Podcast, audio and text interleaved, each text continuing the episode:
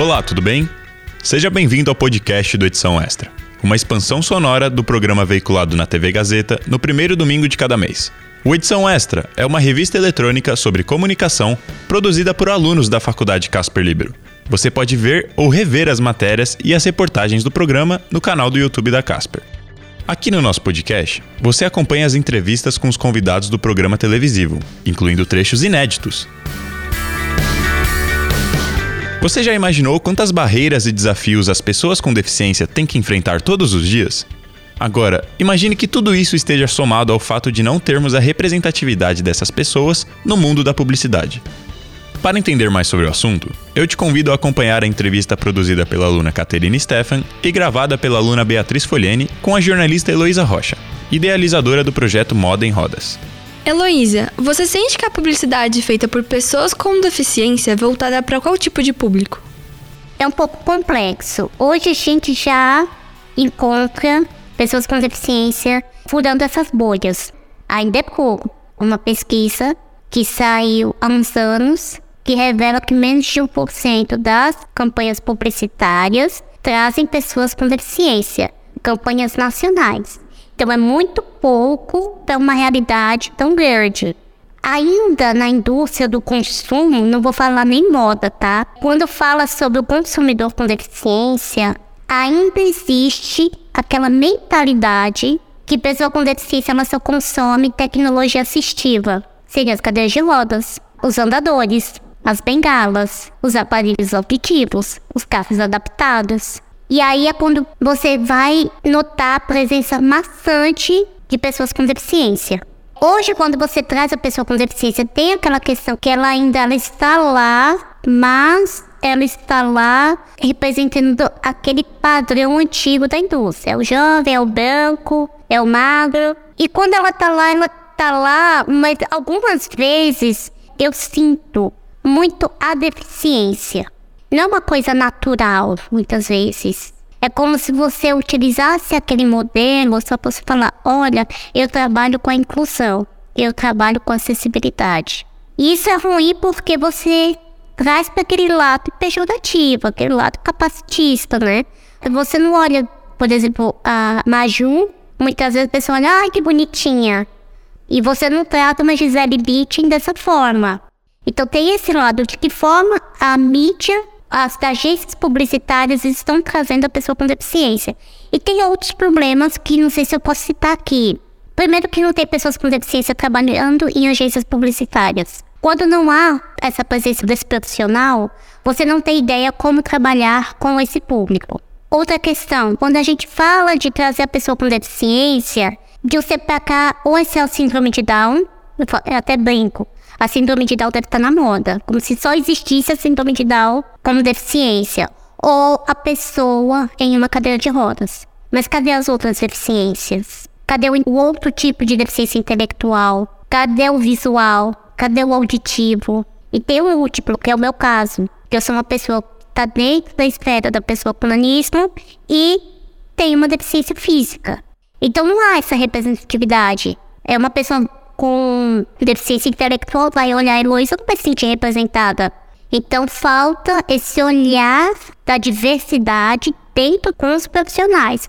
Para isso, profissionais que convivam com esse público e, ou que tratam profissionais que tenham a vivência, que aí a gente vai falar o lugar de fala, né? Já aconteceu de eu fazer ensaios fotográficos em ambientes que são nada acessíveis.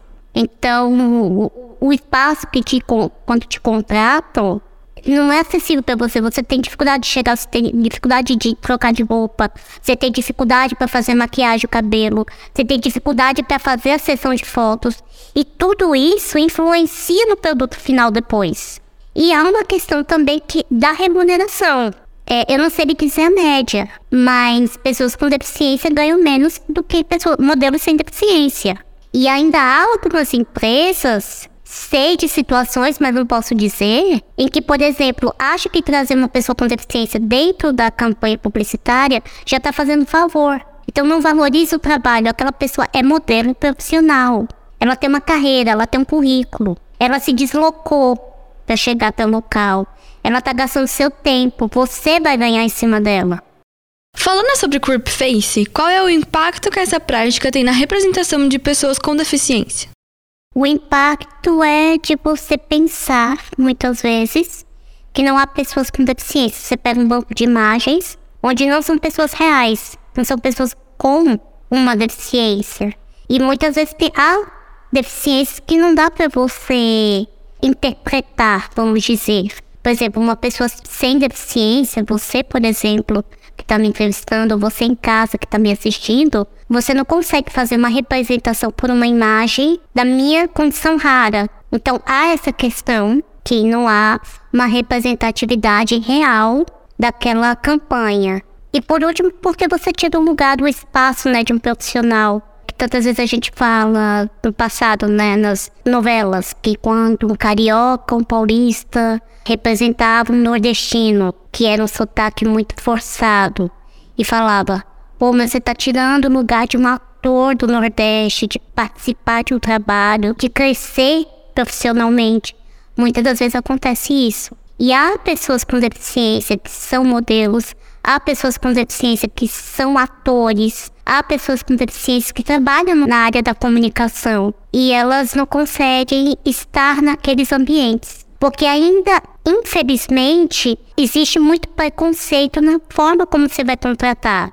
E é aquela questão: você traz a pessoa com deficiência na, estampando a sua campanha, mas quantas pessoas com deficiência fazem parte da sua equipe? Quantas pessoas com deficiência você contrata na sua loja? A sua loja está adaptada para receber um cliente com deficiência? Você possui produtos que atendam às necessidades daquele consumidor?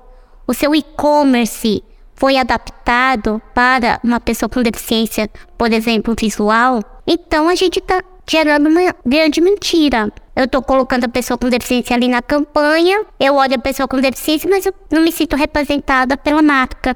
De que forma as pessoas com deficiência podem lutar contra a prática de creep face? Denunciando. Da mesma situação que acontece com outras questões, né?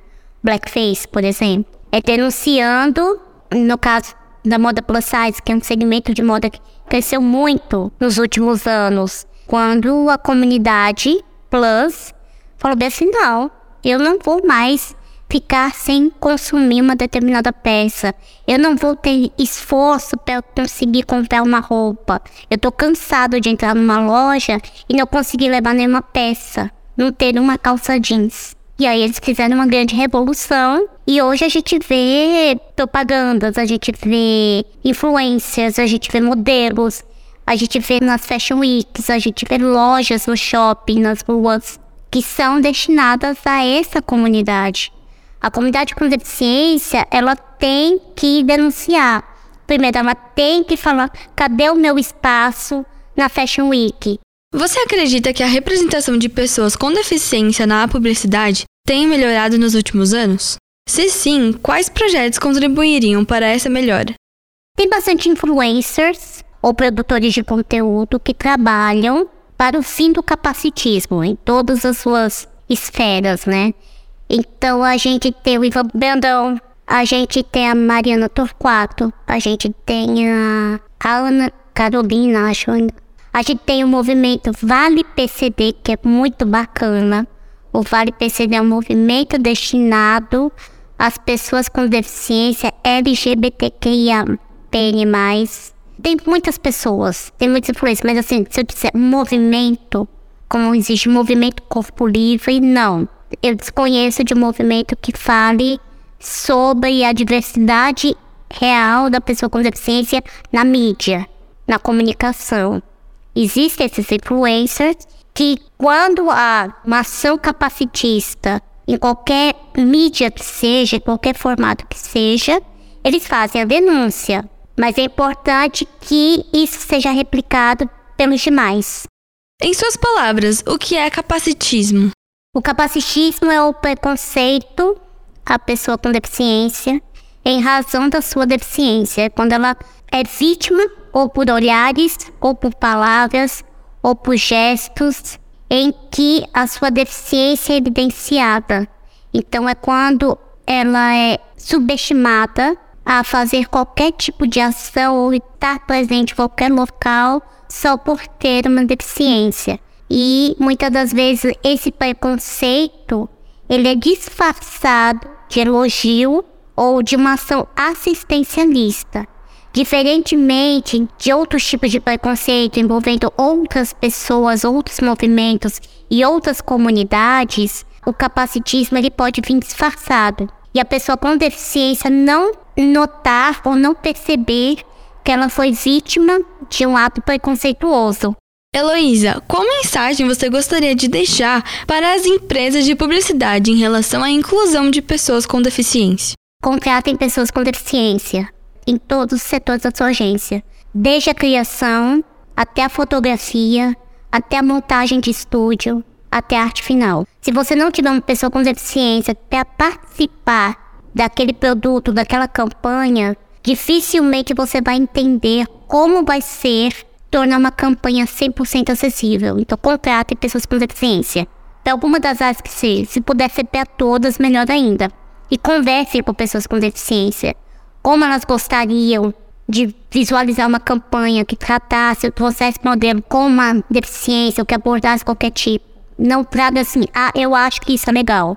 Se você não tem experiência, se você não tem vivência, as chances de ser são menores.